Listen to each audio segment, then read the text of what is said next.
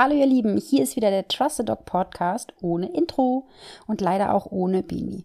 Bini hat leider im Moment ein bisschen wenig Zeit, ihre Mama ist ein bisschen krank und deswegen muss sie sich natürlich als erstes um ihre Mama kümmern und arbeiten muss sie ja auch noch und deswegen haben wir gesagt, ach, das so wichtig ist das ja nun auch nicht. Wir haben so, so tolle Hörer und Hörerinnen, die werden uns das verzeihen, wenn wir ein bisschen Pause machen, beziehungsweise wenn dann die Claudi, also meine Persönlichkeit, wenn ich halt alleine ins Mikrofon quatsche.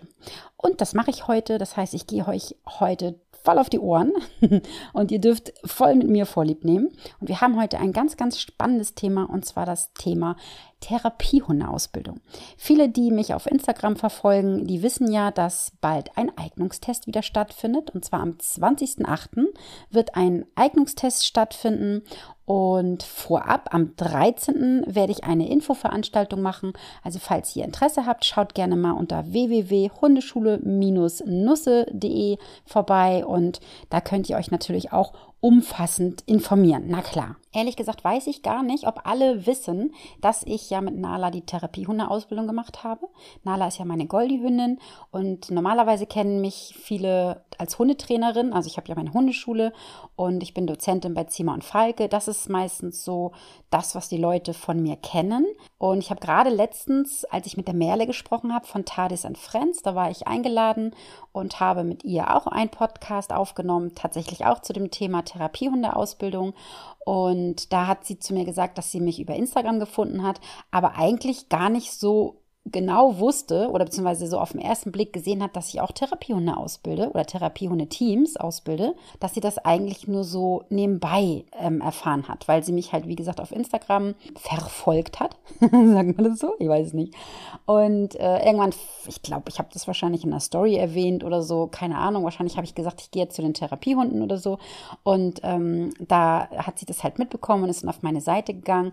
Aber tatsächlich alle, die mich auf Instagram und Co verfolgen, die wissen ja, ich habe gerade meine Webseite neu gemacht und auch mein Angebot etwas spezialisiert. Also ich habe mich spezialisiert auf die natürlich die Therapiehunde-Ausbildung, aber auch auf die Welpen und die Junghunde und natürlich mein Online-Club. Ganz klar, das ist ja mein Baby und das liegt mir ganz, ganz doll am Herzen. Wenn du wissen möchtest, was das ist, dann schau auch gerne mal auf meiner Homepage. Du bist herzlich willkommen. Schau gerne mal vorbei. Das ist eine ganz, ganz wunderbare Geschichte und ich liebe alle meine Teilnehmer. Es ist wirklich, wirklich toll, wie die sich austauschen, was für eine tolle Community dahinter steckt. Genau. Aber darum soll es ja heute gar nicht gehen. Heute soll es ja um die Therapiehundeausbildung gehen. Und ich würde sagen, ich fange mal ganz von vorne an. Ja, ich fange mal ganz von vorne an. Da ich ja sowieso alleine bin, muss ich euch alleine auf den Sack gehen. Das nützt ja nichts oder auf die Ohren gehen. Biene hilft mir jetzt ja nicht dabei. Das heißt, ich muss ganz alleine machen. Und deswegen fangen wir mal ganz von vorne an. Ich habe vor wirklich ach, einigen Jahren, ich weiß gar nicht, wie lange das jetzt schon her ist. Lass mich mal überlegen. Das muss ja schon acht Jahre, glaube ich, her sein. Vor acht Jahren, glaube ich, ach, schlagt mich wir sagen jetzt mal vor acht Jahren, die Therapiehundeausbildung. Nee, gar nicht wahr. Vor sieben Jahren. Ich lüge ja. Vor sieben Jahren habe ich mit Nala die Therapiehundeausbildung ähm, selber durchlaufen. Und ähm, ich war so der Exot in der Ausbildung. Das heißt, ich hatte ja keinen pädagogischen Hintergrund. Die meisten, die waren irgendwie Erzieher oder Altenpfleger oder Lehrer. Das heißt, die haben irgendeinen pädagogischen oder einen pflegerischen ähm, Hintergrund gehabt, eine, eine Ausbildung und wollten ihren Hund ausbilden und mit in den Einsatz nehmen, also als Zusatz sozusagen. Und ich war so ein bisschen der Exot, das heißt, ich war ja schon eine ganze Zeit in der Hundeszene unterwegs, ähm, aber eher immer so im Hundetrainingsbereich oder beziehungsweise nicht oder, sondern beziehungsweise bei Fit mit Hund. Da ähm, war ich selber Trainerin und später auch Ausbilderin. Das heißt, ich habe die Fit mit Hund Teams hier im Norden ausgebildet. Aber damals war ich halt Fit mit Hund Trainerin und eher so im Hundetrainingsbereich ähm, unterwegs und zu Hause. Aber ich hatte halt keinen pädagogischen Hintergrund. Dennoch hat mich dieses Thema total fasziniert und ich habe ja meine kleine Nala gehabt oder ich habe meine kleine Nala und die hat alles mitgebracht, was man als Therapiehund mitbringen sollte. Ja, und dann habe ich mich irgendwann mal erkundigt und habe dann mit ihr tatsächlich die Ausbildung gemacht. und habe nach der Ausbildung auch mit ihr ähm, gearbeitet als Therapiehundeteam. Das heißt, ich war im Seniorenheim, ich war ähm, in Kinder, äh, nicht in Kindergärten, nein, das war ich nicht. Ich war in Schulen, habe dort den Kind-Hund-Führerschein gemacht und ich habe einzelne Personen betreut, zum Beispiel den Marcel, der ist hochgradig behindert, das heißt, er konnte nicht sprechen, er kann nicht sehen, er kann sich nicht bewegen. Also ähm, ihr hört schon wirklich auf fremde Hilfe angewiesen und mit Nala war ich bei Marcel und wir haben wirklich tolle Erfolge gefeiert. Auch zum Beispiel im Seniorenheim hat Nala wirklich ganz, ganz tolle Sachen bewirken können. Nur mal so ein kleines Beispiel. Wir waren dort bei den Patienten, die sehr hochgradig dement sind oder waren und ähm, Nala hat dann einem Herren, ein, ein Oppi, so nenne ich mal liebevoll, hat sie es geschafft, dass dieser Herr seine Hand öffnen konnte. Wir müssen uns nichts vormachen, das waren wirklich nur so ein paar Sekunden, aber dennoch, das ist ein, ein Mann, der wirklich ganz dolle Spastiken in den Händen hatte, also die Hände waren sehr verkrampft, müsst ihr euch so vorstellen, dass die Hände so ganz, ganz doll verkrampft waren und er sie von alleine nicht mehr öffnen konnte. Und Nala hat das durchs Lecken, wir haben ihm ein bisschen Leberwurst in die Handinnenfläche geschmiert und Nala hat das durch sanftes und vorsichtiges Lecken ja, man glaubt es kaum. Auch das kann Nala, wenn sie will. Nur nicht bei mir, aber bei allen anderen. Aber sie hat, hat ganz vorsichtig die Leberwurst daraus geschleckt und aufgrund dessen hat dieser ähm, Oppi hat die Hand geöffnet. Das heißt, er hat diese, diese Hand, die immer verkrampft war und keine Physio diese Hand öffnen konnte, hat Nala es geschafft, dass diese Hand sich für Sekunden, machen wir uns nichts vor, aber dennoch für Sekunden konnte sich diese Hand öffnen. Nur mal so viel dazu, was ein Hund alles bewirken kann. Das ist natürlich noch eine ganz, ganz, ganze Menge mehr. Also je nachdem, in welchem Bereich ihr gehen möchtet, können Hunde noch natürlich noch ganz, ganz viele Sachen bewirken. Man sagt ja nicht umsonst, dass Hunde Türenöffner sind. Das ist wirklich, ähm, da steckt was hinter. Gucken wir uns das mal an. Was machen Hunde denn? Ja, nix. Hunde machen nix. Also die die bewerten zum Beispiel nicht oder die gucken nicht mitleidig. Die sind einfach da, so wie sie halt sind, mit ihrem Herzen, mit ihrem ganzen Sein im Hier und Jetzt. Und ganz, ganz viele Menschen können sich eher Tieren öffnen als Menschen. Ist ja auch logisch. Also selbst wenn wir es nicht wollen, aber wir Menschen, und sei es nur, dass wir mitleidig gucken, ne? oder dass wir doch vielleicht irgendwie ein bisschen wie soll ich sagen, vorwurfsvoll hört sich jetzt so doof an, ne? aber nehmen wir jetzt mal zum Beispiel Kinder als Beispiel. Wenn ein Kind zum Beispiel nicht so gut lesen kann, dann gibt es Lesehunde und ähm, deren Aufgabe ist es, beim Kind einfach nur dabei zu sein. Das heißt, die liegen beim Kind und das Kind liest dem Hund etwas vor. Und jetzt können wir uns ja vorstellen, wie das aussieht. Das heißt, das Kind sitzt da oder liegt, von mir ist auch meistens ist es ganz kuschelig, meistens haben die Schulen dann irgendwie so Ecken, wo die Kinder sich so reinknuscheln mit dem Hund und dann suchen sie sich ein Buch aus und dann lesen sie dem Hund vor. Und dem Hund ist es völlig, völlig Pumpe, völlig egal, ob es richtig ist, ob es falsch ist, wie die Betonung ist, ob, da, ob das Kind stottert oder ob es sich wiederholt. Das ist völlig egal. Der Hund ist einfach da, der hört zu und das Kind kann einfach vorlesen, so wie es ist. Ob es Fehler macht oder nicht, das ist völlig egal. Aber wisst ihr was, bevor ich mich jetzt wieder äh, totquatsche und festquatsche, fangen wir mal ganz von vorne an. Für wen kommt eigentlich eine Therapie oder eine Schulhundeausbildung in Frage? Man unterscheidet so ein bisschen, ähm, oder nicht ein bisschen, sondern man unterscheidet zwischen Schul- und Therapiehund. Und wenn wir jetzt mal den Therapiehund nehmen, das sind ähm, Physiotherapeuten, Ergotherapeuten, ähm, Psychotherapeuten, Logopäden oder so Sozialpädagogen.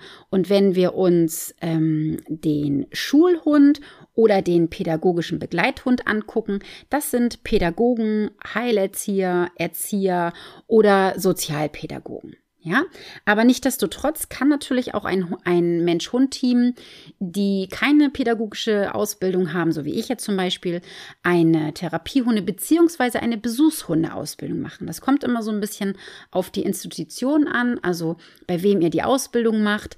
Ähm, bei uns war das bis dato so, dass auch ähm, nicht ausgebildete Teams eine Therapiehundeausbildung machen konnten bei uns. Wir werden es ab diesem Jahr aber ändern. Das heißt, jemand, der keine Qualifikation in dem Bereich hat, also irgendeine Zusatzausbildung oder pädagogischen Hintergrund oder so, das ähm, ist jetzt nicht mehr möglich, dass man bei uns die Therapiehundeausbildung machen kann. Aber demnächst wird es eine Besuchshundeausbildung geben. Also was heißt demnächst? Das dauert noch ein bisschen. Also ich denke mal so vielleicht Ende nächsten Jahres. Oh, ich lehne mich jetzt so ein bisschen aus dem Fenster. Aber alle anderen äh, können halt entweder eine Therapiehundeausbildung oder eine Schulhundeausbildung machen. Ne? Je nachdem, was ihr halt mitbringt an äh, berufliche Qualifikation. Und wenn wir uns jetzt mal angucken, was ist dann überhaupt eine tiergestützte Therapie, also was heißt denn das, dann umfasst eine tiergestützte Therapie bewusst geplante pädagogische, psychologische oder sozial integrative Angebote mit Tieren. Das heißt, es wird mit wem gearbeitet? Es wird mit Kindern, Jugendlichen, Erwachsenen oder mit Senioren gearbeitet.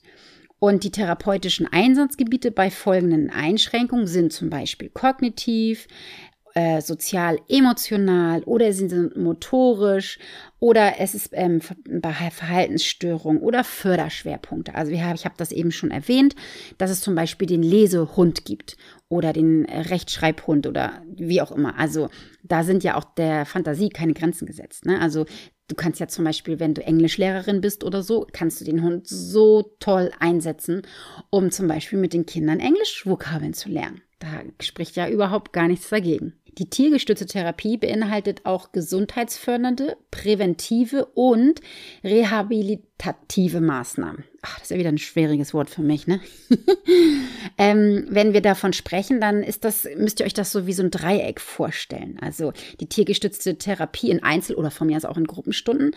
Das ist immer ein Klient oder halt mehrere Kliente, das Tier, also nehmen wir jetzt mal von dem Hund aus, und die Bezugsperson. Also die Basis der tiergestützten Therapie ist die Beziehungs- und die Prozessgestaltung im sogenannten Beziehungsdreieck. So könnt ihr euch das vorstellen. Anders als bei der Assistenzhunde-Ausbildung ähm, oder Geschichte Geschichte oder Beziehung ist es bei der tiergestützten Therapie so, dass die tiergestützte Therapie äh, Methoden beinhaltet, bei denen Klienten mit Tieren interagieren über die Tiere kommunizieren oder dass sie für die Tiere tätig sind oder die Tiere ähm, irgendetwas mit dem Menschen zusammen machen. Die Durchführung erfolgt zielorientiert anhand einer klaren Prozess- und Themenorientierung und mit anschließender Dokumentation und natürlich mit einer fachlich fundierten Reflexion, ganz klar.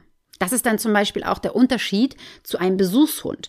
Der Besuchhund, der Besuchshund kann ja vielleicht auch mit dem Klienten etwas ähm, spielen oder irgendwie was erreichen, auch vielleicht im motorischen Bereich oder so. Aber da ist es nicht so, dass der Besuchshund eine Dokumentation oder eine fundierte Reflexion danach macht. Das ist ja nicht gegeben, sondern der kommt und der geht. Ne? Gucken wir uns mal die allgemeinen Ziele der tiergestützten Therapie an. Das habe ich so ein bisschen untergliedert in Förderung des Einbezogenseins in die jeweilige Lebenssituation. Ähm, nehmen wir jetzt mal zum Beispiel, das können wir noch mal als Beispiel nehmen. Nehmen wir mal jemanden, der ähm, Panikattacken hat und zum Beispiel nicht alleine rausgehen mag. Und da kann es oder kann es durchaus sein, dass zum Beispiel äh, die Betreuungskraft, die in, zu dieser Person ins Haus kommt, dass die zusammen einkaufen gehen. Und äh, klar ist es auch so, dass wenn schon der äh, fremde Mensch da ist oder beziehungsweise die, die, die Betreuungskraft da ist, ähm, dann geht es den Menschen schon, schon oft besser, dass sie rausgehen, eher als wenn sie alleine sind. Aber mit einem Hund zusammen wird das nochmal ganz, ganz anders. Das bekommt nochmal einen ganz anderen Charakter. Das heißt, die trauen sich wieder einkaufen zu gehen, zum Beispiel mit einem Hund. Oder sie trauen sich, ähm, muss man ja gar nicht so hochgreifen, einfach nur rausgehen in den Park, weil der Hund muss ja auch raus. Und schon fällt es diesem Menschen ein bisschen leichter, mit dem Hund zusammen rauszugehen. Man spricht auch über Förderung der Fähigkeiten und Fertigkeiten zur Durchführung von Aktivitäten und Handlungen. Ähm, wenn man jetzt zum Beispiel, was kann man denn da mal als Beispiel nehmen? Wenn wir jetzt mal ins Seniorenheim gehen, dann gibt es Senioren, die können ihre Gliedmaßen, also ihre Arme nicht mehr so bewegen oder auch von mir ist auch die Beine oder so. Nehmen wir jetzt mal die Arme. Die können zum Beispiel nichts mehr werfen oder nichts festhalten oder so. Wenn der Hund aber da ist, dann braucht ihr nicht staunen, wie oft es vorkommt, dass der Oppi oder die Oma denn doch auf einmal den Ball wieder werfen kann oder etwas fangen kann oder den Ball schießen kann oder so, wenn sie nicht im Rollstuhl sitzen. Ähm, das ist immer wieder erstaunlich, mit was für einer Freude und wie selbstverständlich, ohne dass sie darüber nachdenken. Der Körper, der macht es einfach. Der Hund ist da, der Hund bringt dann irgendwie ein Dummy oder von mir so ein Ball oder so. Und schon können die alten Herrschaften den Ball wieder werfen. Und natürlich ähm, Verbesserung des subjektiven Wohlbefindens. Ähm, es ist wissenschaftlich bewiesen, dass wenn Menschen das Fell des Hundes kraulen und streicheln, dass der Cortisolspiegel dann schneller sinkt oder überhaupt sinkt, dass der Blutdruck sich sinkt, also senkt. Sinkt oder senkt? Senkt. Ah, liebe Hörer, ihr kennt mich ja, ne? Gucken wir uns mal die Tätigkeitsfelder der tiergestützten Therapie an oder der tiergestützten Arbeit. Ähm, man kann die Hunde oder die Teams einsetzen in Kindergärten, in Schulklassen, Sonderschulen, in Krankenhäuser, dann natürlich immer bedingt, klar, Seniorenheime, in Pflegestationen, mh, mm, betreutes Wohnen, Heime für Behinderte, Psychiatrie psychiatrische Kliniken, in Reha-Kliniken. Gerade, gerade wenn wir jetzt mal Reha-Kliniken nehmen, ne? das ist das, was ich zum Beispiel eben, was ich als Beispiel genannt habe, bei den Senioren, ähm, gibt es das aber auch zum Beispiel, wenn ein Mensch einen Schlaganfall hatte. Und ich spreche da ja aus eigener Erfahrung. Ich selber hatte auch einen Schlaganfall und war meine rechte Seite war gelähmt und ich konnte nicht richtig sprechen. Daher ja auch mal diese Aussetzer hier diese Leute, die müssen ja wieder, so wie ich, die müssen ja wieder lernen, richtig zu gehen, richtig zu fassen, richtig zu sprechen. Und da kann ein Hund ganz, ganz wunderbar bei helfen, weil man kann ganz viele tolle Übungen mit dem Hund zusammen machen. Man kann zum Beispiel, dass man den Dummy ähm, aufnimmt oder man kann so mit Fühlsäckchen arbeiten oder man kann Leckerli einsortieren. Ach, da gibt's tausend Millionen Möglichkeiten, wo man den Menschen unterstützen kann und der Hund hilft dabei. Und schon bringt es viel, viel mehr Spaß und die motorischen Fähigkeiten in so Reha-Kliniken gehen einfach schneller wieder voran, sagen wir es mal so. Ein Therapiehundeteam kann zum Beispiel auch Hospizdienst zur Sterbebegleitung machen. Da muss man natürlich mal gucken, ob der Mensch das auch leisten kann. Also ich könnte es zum Beispiel nicht, aber ganz viele Menschen geben diesen Menschen ja, einen, einen tollen Abschied, eine tolle Zeit und dann ähm, gerade mit dem Hund zusammen kann man da ganz, ganz Tolles bewirken. Ne? Der Einsatz kann zum Beispiel sein in Förderzentren für Mehrfachbehinderte oder vielleicht auch im Verhör, im Strafvollzug oder in Häusern für AIDS- oder Krebspatienten oder aber auch in Katastropheneinsätzen. Auch da werden Therapiehundeteams eingesetzt oder zum Beispiel auch jetzt bei den Flüchtlingen. Da ist es immer ein bisschen schwierig, da muss man manchmal ein bisschen gucken, weil viele Flüchtlingskinder äh, Angst haben vor Hunden tatsächlich. Aber auch da ähm, gibt es ganz tolle Therapiehundeteams, die da wertvolle Arbeit leisten, weil auch da öffnen sich die Kinder eher, als wenn sie sich einem fremden Menschen öffnen. Also wenn die Kinder keine Angst haben vor den Hunden, dann ist das wirklich eine ganz, ganz tolle Sache. Aber auch wenn sie Angst haben, kann man natürlich auch mit wirklich gut ausgesuchten Teams diese Angst dann auch wegbekommen so dass sie dann irgendwann keine Angst mehr vor Hunden haben. Ne? Zum Beispiel mit dem Kindhundführerschein oder so. Da gibt es ganz tolle Projekte, ähm, was die Pädagogen dann mit den Kindern anbieten. Wir bei Trust the Dog, wir arbeiten nach den Prager Richtlinien. Uns ist das ganz, ganz wichtig. Es werden nur Hunde eingesetzt, die durch positive Verstärkung ausgebildet wurden. Es werden alle Vorkehrungen getroffen, damit die Hunde keine negativen Einflüssen ausgesetzt sind.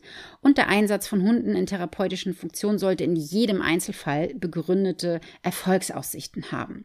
Und die Einhaltung von Sicherheit, von Risikomanagement, körperliches und psychisches Wohlbefinden ist natürlich auch sehr, sehr wichtig. Das wird ganz häufig vergessen, dass der Hund ja ganz große Arbeit leistet. Die Gesundheit ist sehr, sehr wichtig von Mensch und aber auch von Hund. Ne? das Vertrauen und die Entscheidungsfreiheit. Das heißt, der Hund, der darf entscheiden, ich möchte dort nicht hin, ich möchte jetzt da nicht sitzen oder ich möchte mich nicht streichen lassen und ein angemessenes Arbeitspensum. Das heißt, alle, die bei uns die Therapiehundeausbildung lernen oder absolvieren, so durchlaufen, die merken, dass uns das vorrangig um den Hund geht. Also bei uns ist wirklich an erster Stelle der Hund. Man kann bei uns nicht durch die Prüfung fallen, weil der Hund irgendwas nicht macht, aber man kann durchaus bei uns durch die Prüfung fallen, wenn wir merken, dass der Hundehalter den Hund zu irgendwas zwingt, was der Hund nicht möchte. Oder dass der Hund, äh, Hundehalter zum Beispiel nicht merkt, wenn der Hund jetzt ganz arg Stress hat und dem Hund trotzdem in irgendwelche Situationen reinlaufen lässt oder so und das nicht mitbekommt und seinen Hund nicht rausholen kann. Ähm, dann kann es durchaus sein, dass diese Teams durchfallen. Und nicht, weil der Hund es nicht gemacht hat, sondern weil der Hundehalter in der Hinsicht versagt hat, weil er seinen Hund nämlich nicht beschützt hat.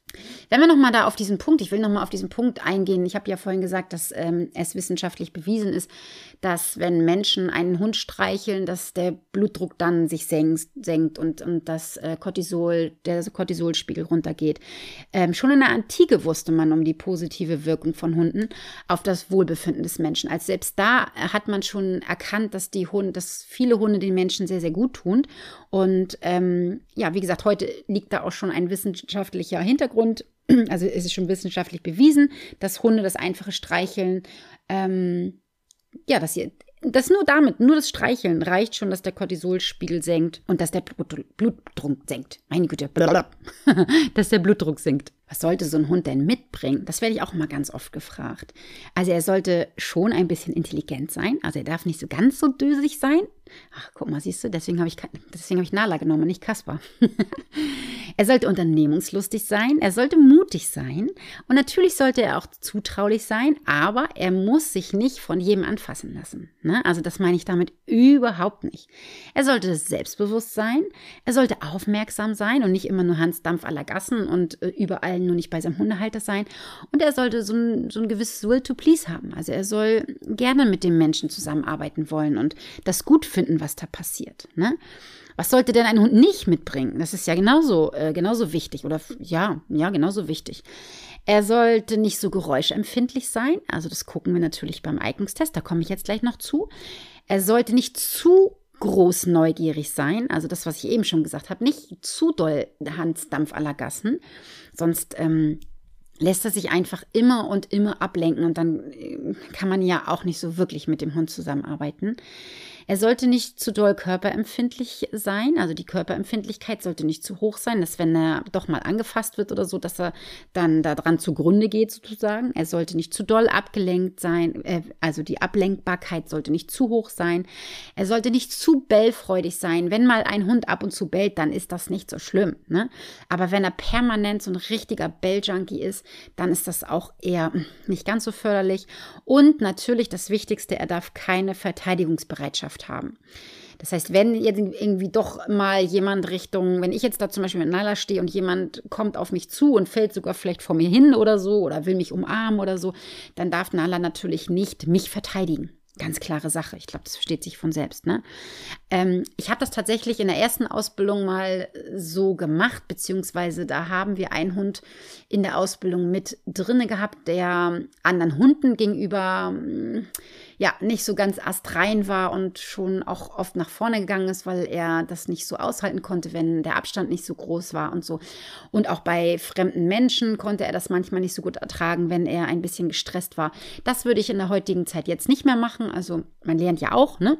Man, nicht jeder ist von Anfang an schon so, wie er nach 20 Jahren ist oder so. Also man lernt ja auch mit jedem Jahr, mit jedem Team und mit jedem Hund lernt man was dazu. Und mittlerweile würde dieser Hund gar nicht den Eignungstest bei mir bestehen, weil der einfach eine zu hohe Aggressionsbereitschaft hatte, wenn er sich unwohl gefühlt hat und wenn er gestresst war. Und das darf natürlich nicht sein. Wenn wir jetzt mal hier so meine Liste durchgehen, was ähm, ein Therapiehunde-Team für Voraussetzungen mitbringen sollte, dann ist es auf jeden Fall, er sollte menschenbezogen und fürwillig sein. Er sollte ein freundliches Wesen gegenüber Menschen, Hunden und auch anderen Tieren haben. Er sollte die Gegenwart des Menschen suchen und sich nicht irgendwie in der hinterletzten Ecke verstecken. Berührung und Streicheln gewünscht, aber auch hier immer sehr vorsichtig. Also bei uns ist das nicht Pflicht, dass der Hund sich unbedingt super doll äh, also anfassen lassen muss. Das ist nicht die Pflicht. Ähm, und dass man sagt, auch jeder Therapiehund muss sich anfassen lassen. Nee, muss er nicht. Es kommt immer darauf an, in welchem Bereich du gehen möchtest. Wenn du natürlich in die Schule oder in den Kindergarten gehen möchtest, dann sollte dein Hund das schon gut finden. Ja, auch im Seniorenheim sollte ein Hund das schon gut finden. Ich hatte tatsächlich bei mir in der Hunde, äh, Hundetrainerausbildung, wollte ich gerade sagen, nee, in der Therapiehundeausbildung ein Mensch-Hund-Team, dieser Hund ist leider bereits schon verstorben. Das ist ein kleiner Mini-Aussie gewesen und die war, oh, die war eigentlich Oh, die war echt nervig, muss ich ganz ehrlich sagen. Also es waren super, super tolle, super süße Hunden, Hündin, aber die war sehr reizempfänglich. Die konnte das nicht so gut ab. Wir waren eine sehr, sehr große Gruppe mit wirklich vielen Hunden. Und wir saßen alle in einem Raum und dieser Hund, boah, der hat immer geschrien und gebellt und kam nicht zur Ruhe. Und ich habe diesen Hund auch mal im Training gesehen, da waren wir im Wildpark und da hat sie es auch nicht ausgehalten. Da waren dann ja die, die Schweinchen und so und sie boah, war wirklich sehr, sehr aufgeregt. Ähm, und ich, ich, muss ganz ehrlich sagen, in der Ausbildung habe ich gedacht, alter Falter, was ist das denn? Wie, wie geht das denn? Das kann doch kein Therapiehund werden. Aber ihr Lieben, das wurde ein ganz, ganz toller Therapiehund, ein wirklich richtig toller Therapiehund, weil diese kleine Maus war bei einer Frau, die beim Jugendamt gearbeitet hat und hat Gutachten erstellt für Kinder. Und ähm, diese kleine Hündin war ja immer nur mit einem Kind und immer im gleichen Raum. Das heißt, in diesem Raum war sie sicher, in diesem Raum hat sie sich wohlgefühlt. Ähm, sie hat jetzt nicht mit den Kindern gekuschelt oder so, sondern sie hat mit den Kindern gespielt. Also die konnte natürlich ganz viele tolle Tricks. Und in dieser ruhigen, tollen Atmosphäre, in dieser sicheren Umgebung, konnte diese Hündin das auch sehr, sehr gut und hat dadurch auch vielen Kindern helfen können. Also ihr seht, es ist nicht immer alles so pauschalisiert. Ne? Man muss auch immer das einzelne Individuum angucken. So. Ähm, aber auf jeden Fall sollte der Hund eine hohe Toleranz und Reizschwelle mitbringen. Also wie gesagt, man muss auch immer gucken, aber wenn wir jetzt mal so von der Masse ausgehen, natürlich aggressionsarm, ganz klar. Er sollte nicht so scheu und nicht so schreckhaft oder gar unsicher sein. Das ist natürlich nicht so günstig.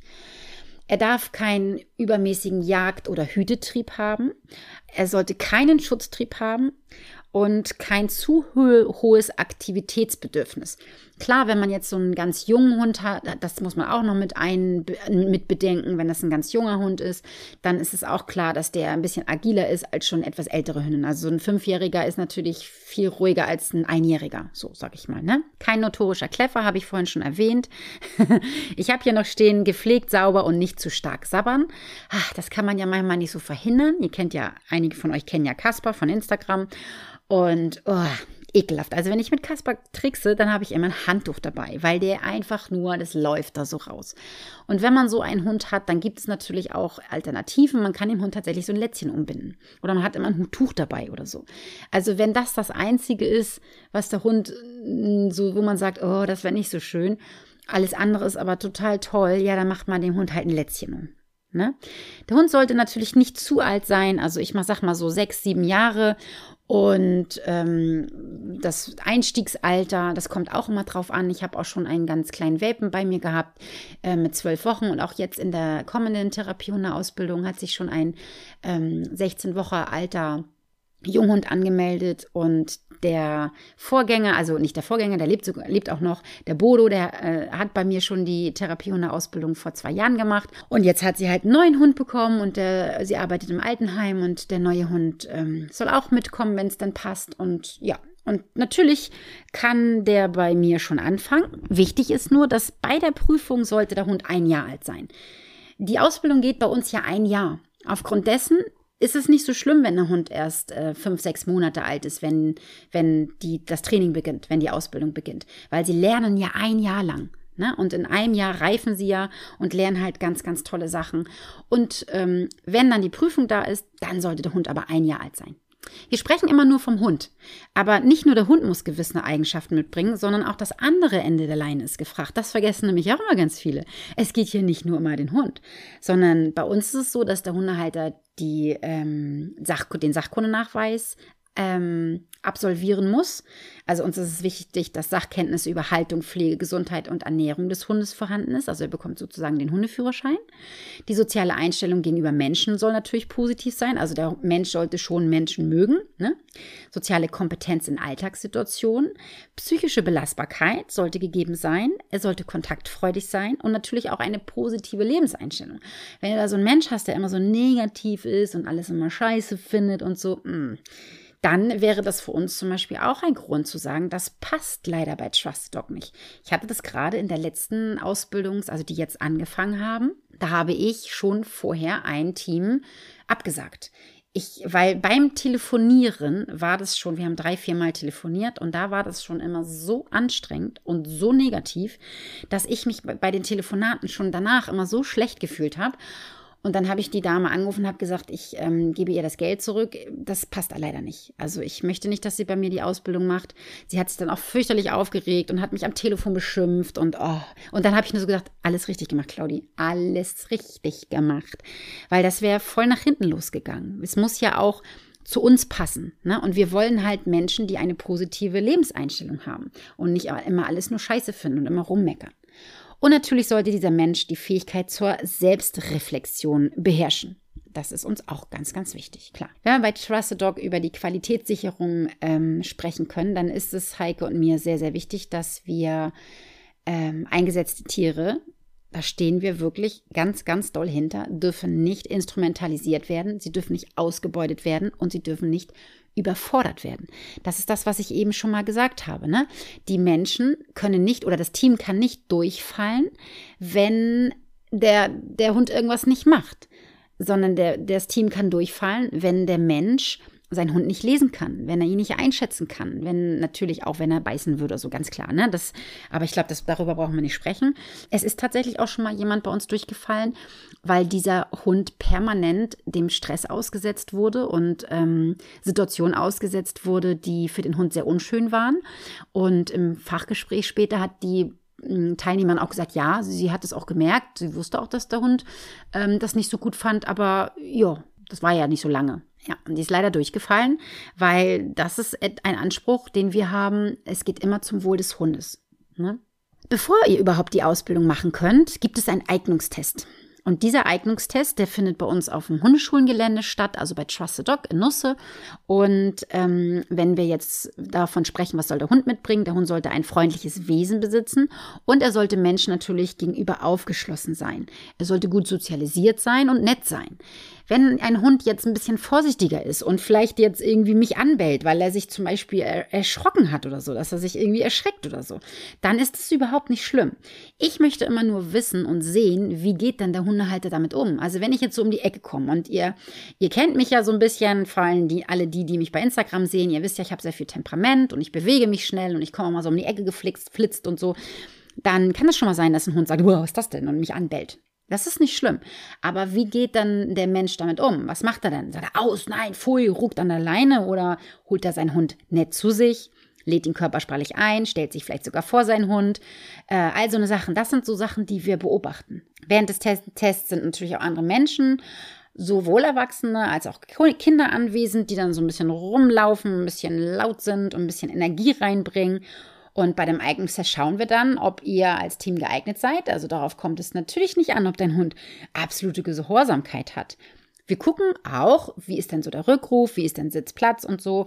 Aber ähm, wir würden jetzt niemanden ablehnen, der keinen Sitz beherrscht. Oder von mir aus auch den Rückruf. Ja, gut. Das, oder auch Leinführigkeit. Ist natürlich schön, wenn Sie das schon können, aber wir haben ja ein Jahr Zeit. Wir haben ein Jahr Zeit, dass ihr das alles lernen könnt. Und die Gehorsams Sachen, die lernt man mit Links. Es kommt auf die Fähigkeiten von dir und deinem Hund an. Bist du fähig, deinen Hund zu führen? Kannst du ihn lenken? Äh, kommt dein Hund schnell wieder runter? Wenn er sich erschrickt, wie lange dauert es, dass er sich ähm, wieder runterkommt? Oder erschrickt er sich nur kurz und geht dann wieder nach vorne und schnüffelt ab? Oder fängt er an zu bellen und kriegt sich nicht wieder ein und fängt dann vielleicht an zu beißen oder zu knurren oder so? Das sind so Sachen, die wir sehen wollen. Oder wenn man ein, wir machen zum Beispiel auch eine Impulskontrolle, das heißt, wird man Keks hingehalten oder so. Was passiert dann dann? Wird mir der halbe Arm abgerissen oder äh, und was macht der Mensch? Ruckt er doll an der Leine oder brüllt sein Hund zusammen oder was passiert denn da? Und glaubt mir, ich habe meine Augen überall. Ich gucke schon, wenn ihr aus dem Auto aussteigt. Also auch das sehe ich mir an. Wie, wie funktioniert ihr als Team? Ne, das ist mir eigentlich viel, viel wichtiger. Also wir gucken uns das Sozialverhalten an, die Teamfähigkeit des Menschen, auch wichtig. Und natürlich die Teamfähigkeit des Hundes, also wie arbeitet ihr beide zusammen. Wir gucken uns das Wesen von Mensch und Hund an, also immer zusammen. Und wir gucken uns die Bindung an. Und wie geht der, der Hund und auch der Mensch um, wenn es mal stressig wird? Wie geht ihr damit um? mit zum Beispiel auch vorher, äh, unvorhergesehenen Situationen. Ich lasse mich zum Beispiel mal hinplumpsen vor den Hund. Wie reagiert der Hund dann? Kriegt er sich schnell ein oder will er mir das Ohr abreißen? Und wie führt der Hundehalter seinen Hund an fremden Orten? Deswegen ist es auch an, auf meinem Hundeschulengelände. Die bei mir in der Hundeschule sind, die haben natürlich einen tollen Vorteil. Die haben natürlich Heimspiel, ganz klar. Aber sie lernen ja zum Beispiel Gegenstände und Leute und Menschen und Gerüche kennen, die sie noch nicht kennen ne, mit, mit fremden Geräuschen oder mit, mit fremden Situationen. Ähm, das kennen die dann ja auch noch gar nicht. Also die kennen dann ja nur das Gelände und mich eventuell. Okay, wenn ihr bis hierhin geschafft habt und bis hierhin gehört habt, dann wollt ihr ja bestimmt wissen, was ich so prüfe im Eignungstest. Ich sag's euch. Wir, wir prüfen die Begrüßung, das Abwarten, also was, machst was macht dein Hund, wenn er warten muss? Wie verhält er sich bei Lärm? Wie verhält er sich bei spielenden Kindern oder wenn mal so ein Ball fliegt oder einer mit dem Bobbycar rumflitzt oder so? Wie verhält sich dein Hund, wenn er eine Menschengasse passieren muss? Und ihr Lieben, da unterscheiden wir uns von, von anderen Ausbildungsstätten. Ich habe ähm, im Internet mal gelesen, dass da als Punkt stand bei dem Eignungstest ähm, einengen oder bedrängen oder so. Das machen wir nicht. Das machen wir bewusst nicht. Warum? Warum soll ich denn einen Hund bedrängen? Um Gottes Willen. Man kann das auch so schon sehen. In ganz vielen Situationen sieht man, sieht man es, wie ein Hund sich verhält, wenn es dann doch ein bisschen, doch mal zu eng wird oder wenn einer auf einen zukommt oder so. Da muss ich nicht, ähm, den Hund, manchmal ist das dann so, dann gibt es so Tests, dann fassen die, die Menschen sich so an die Hände und bilden dann so einen Kreis und der, der Hund muss in die Mitte. Und dann geht der Kreis immer enger, immer enger, immer enger. Furchtbar finde ich das. Ganz, ganz furchtbar. Genauso wie diese Test. Es gibt äh, Institutionen, wo der Hund es aushalten muss, dass sich ein Mensch auf ihn rauflegt und sei es nur mit dem Kopf. Das finden wir ganz, ganz gruselig. Wenn ein Hund das von alleine anbietet und das toll findet, ja, dann ist es super. Dann kann man ihn dementsprechend ja auch ähm, einsetzen. Aber ein, das ist keine Voraussetzung, damit ein Hund ein Therapiehund wird. Also das finden wir ganz, ganz gruselig. Wir gucken, wie der Hund sich verhält bei Kontakt am Rollstuhl oder am Gehwagen. Wir, wir haben, der Hund wird Kontakt mit einer liegenden Person haben. Ähm, die Leinführigkeit wird geguckt, die Impulskontrolle gucke ich mir an. Dann schaue ich mir, wie ist denn so der Spieltrieb des Hundes, also wie ist denn so der, der Jagdinstinkt, wie ist denn so das Ablassen, also das Abbruchssignal, wie ist denn so die Untergrundsensibilität. Ich werde verschiedene Untergründe aufbauen auf meinem Grundstück. Und ja, also eine Sachen. Lärm, habe ich glaube ich schon gesagt, ne? Das werden wir alles durchgucken. Was mir und auch meiner Kollegin immer sehr, sehr wichtig ist, wir werden das alles sehr nett machen. Also die sind alle aufgeregt, die kommen. Und äh, ihr wollt ja auch was erreichen und das ist euch wichtig. Und natürlich seid ihr dann aufgeregt. Und das verstehen wir total gut. Wirklich, wirklich. Wir waren auch mal in der Situation. Und deswegen wollen wir auch, dass das alles ganz entspannt abgeht. Wir setzen uns meistens vorher auf den Rasen oder stehen da ein bisschen dusselig rum und dann unterhalten uns erstmal, damit die Hundehalter auch wirklich lernen und sehen, es ist überhaupt nicht schlimm hier. Ne? Also seid wirklich so, wie ihr als Team seid. Ne? Ja, und was passiert dann nach dem Test? Aufgrund des Tests entscheiden wir natürlich, ob das jeweilige Team zur Ausbildung bei Trusted Dog überhaupt zugelassen werden kann. Denn ähm, nur wenn der Eignungstest ähm, positiv ausfällt, ganz klar, erst dann kann man sich die für, für die Therapiehundeausbildung anmelden. Also bei mir ist es so, dass man sich vorher gar nicht anmelden kann. Also man kann nicht sagen, ja, ich mache sie auf jeden Fall, ich melde mich schon mal an, damit ich einen Platz bekomme. Nee, nee, nee. Du musst schon erst den Test machen. Also sonst äh, funktioniert das nicht. Ja, ihr Lieben, das ist so zu dem, das ist das, was ich zu dem, zu dem Eignungstest sagen kann. Und wenn wir jetzt über die Ausbildung sprechen bei Trusted Dog, da ist es so, dass wir einmal die Theorie und einmal die Praxis haben. Und bei der Theorie, da haben wir die Sachkunde, Sachkunde Hund. Das machen wir über den Docu-Test. Und wir nehmen mit rein Konditionierung und Lerntheorie beim Hund. Wir besprechen Verstärker, Motivation. Wir gehen einmal kurz in die Seniorenkrankheiten und in die Entwicklung Kinder. Wir nehmen Recht und Hygiene durch. Es gibt eine, einen Teil der Dokumentation. Dann sprechen wir über Einsatzmöglichkeiten im schulischen Bereich und wir sprechen über den, äh, die Einsatzmöglichkeiten im therapeutischen Bereich. Es wird Reflexintegration, das macht die liebe Heike bei mir, wird damit bei sein. Die psychotherapeutische Arbeit mit Hund wird dabei sein. Das macht die Steffi. Ähm, die Madeleine macht Arbeiten mit Hund und Jugendlichen. Und dann haben wir noch einen ganz großen Teil. Das wird äh, ein ganzer Tag sein. Das ist Ausdrucksverhalten Hund. Ich habe das jetzt ja schon ein paar Mal erwähnt, dass uns das ganz, ganz wichtig ist, dass der Hundehalter seinen Hund lesen kann, dass er ihn versteht und dass er auch rechtzeitig eingreifen kann, wenn es ihm nicht so gut geht. Und äh, dementsprechend muss er natürlich Ausdrucksverhalten Hund wissen. Er muss wissen, was sagt der Hund dir denn jetzt gerade. Ja, das wird ein großer Punkt sein. In der Praxis ist es so, dass wir Basisübungen zum Aufbau und zur Festigung der Bindung des Mensch-Hund-Teams machen. Also wir machen so Vertrauensübungen, wie du deinen Hund führen und leiten kannst. Wir werden Übungen für den späteren Einsatz im therapeutischen Bereich, also zum Beispiel bei einem Seniorenheim oder im Jugendzentrum oder so, werden wir machen. Praktische Anwendungen des Erarbeiten in der Schule, wenn es dann ein Schulhund wird. Wir werden Entspannung mit Hund reinnehmen, Massagetechniken, das, da habe ich eine Physiotherapeutin, die das mit euch macht. Wir werden praktische Anwendungen des Arbeiten im eigenen Fachbereich. Also ich habe jetzt zum Beispiel eine Zahnärztin, das soll die im Seniorenheim. Ne? Also sie wird, glaube ich, mitgehen, aber wäre jetzt nicht vonnöten. Das Deckentraining ist ein großes Thema bei uns. Das ist mir immer sehr, sehr wichtig, dass der Hund entspannt auf der Decke bleiben kann und komme, was wolle, dass er da bleibt. Und die Impulskontrolle, auch das ist natürlich super wichtig. Ich mache das nicht alleine. Ich habe natürlich ein Team hinter mir. Ähm, meine liebe Heike Biebrach, die arbeitet in Hamburg. Die macht die Reflexionsintegration und sie, wir werden die Praxis zusammen machen und sie macht Recht und Hygiene und die Dokumentation, also einige Therapiesachen. Und dann haben wir noch eine Tierärztin dabei, die Frau Dr. Juliane Meinert aus Mölln. Dann haben wir meine Tierphysiotherapeutin, die Nina Groth ist dabei, die Heilerziehungspflegerin Madeleine Freitag. Dann habe ich ja eben schon erwähnt, psychotherapeutisches Psychotherapeutisches Arbeiten mit dem Hund, mein Gott, schwieriges Wort. Das macht die Stefanie Schmidt bei mir und natürlich meine Vierbeiner Nala und Kasper. Klar, die sind auch dabei. Überwiegend tatsächlich Kasper, ne? aber Nala auch ab und zu mal. Und dann, wenn ihr dann nach einem Jahr fertig seid, dann gibt es die Prüfung. Es gibt einmal eine schriftliche Prüfung, die beinhaltet einmal die Sachkunde und natürlich äh, einen Bereich aus dem Tiergestützten also die tiergestützte Therapie. Und dann gibt es die praktische Prüfung, das ist einmal auch die Sachkunde, da, da äh, werden wir auch praktisch nach ähm, abfragen, das macht die Heike bei mir. Dann die tiergestützte Therapie und natürlich danach ein Fachgespräch. Und es gibt eine Voraussetzung, das ist die 80-prozentige Teilnahme an Praxis und Therapie. Und dann, wenn ihr das alles bestanden habt, dann bekommt ihr das tolle Zertifikat bei Trust. Und wir werden auch jedes Jahr immer noch ähm, Fortbildungen anbieten, dass ihr euch immer rundum weiterbilden könnt. Und, und jetzt habe ich euch schon wieder eine ganze Zeit damit vollgesappelt. Ne? Ich hoffe, ihr seid noch da. Ich hoffe, ihr hört noch zu. Und damit ich mich verabschieden kann, ich hoffe, dass Beanie das nächste Mal wieder dabei ist. Lasst mir aber gerne mal ein Feedback da, ob euch das gefallen hat. Könnt mir gerne bei Instagram schreiben, da heiße ich Hundetrainerin unterstrich Claudi oder über meine Webseite hundeschule-nusse.de. Auf Facebook könnt ihr mich auch finden, aber da, nee, auf Facebook lieber nicht. Da weiß ich auch nicht, da kriege ich das immer nicht so gut mit, wenn mir da jemand schreibt. Am besten über Instagram. Schreibt mir gerne oder ähm, auf meiner Homepage unter diesem ähm, ja, hier unter dem Podcast oder auch bei Spotify oder so. Lasst gerne einen Kommentar da. Freue ich mich, dann kriege ich das wenigstens mit, ob überhaupt irgendjemand meine Folgen hört.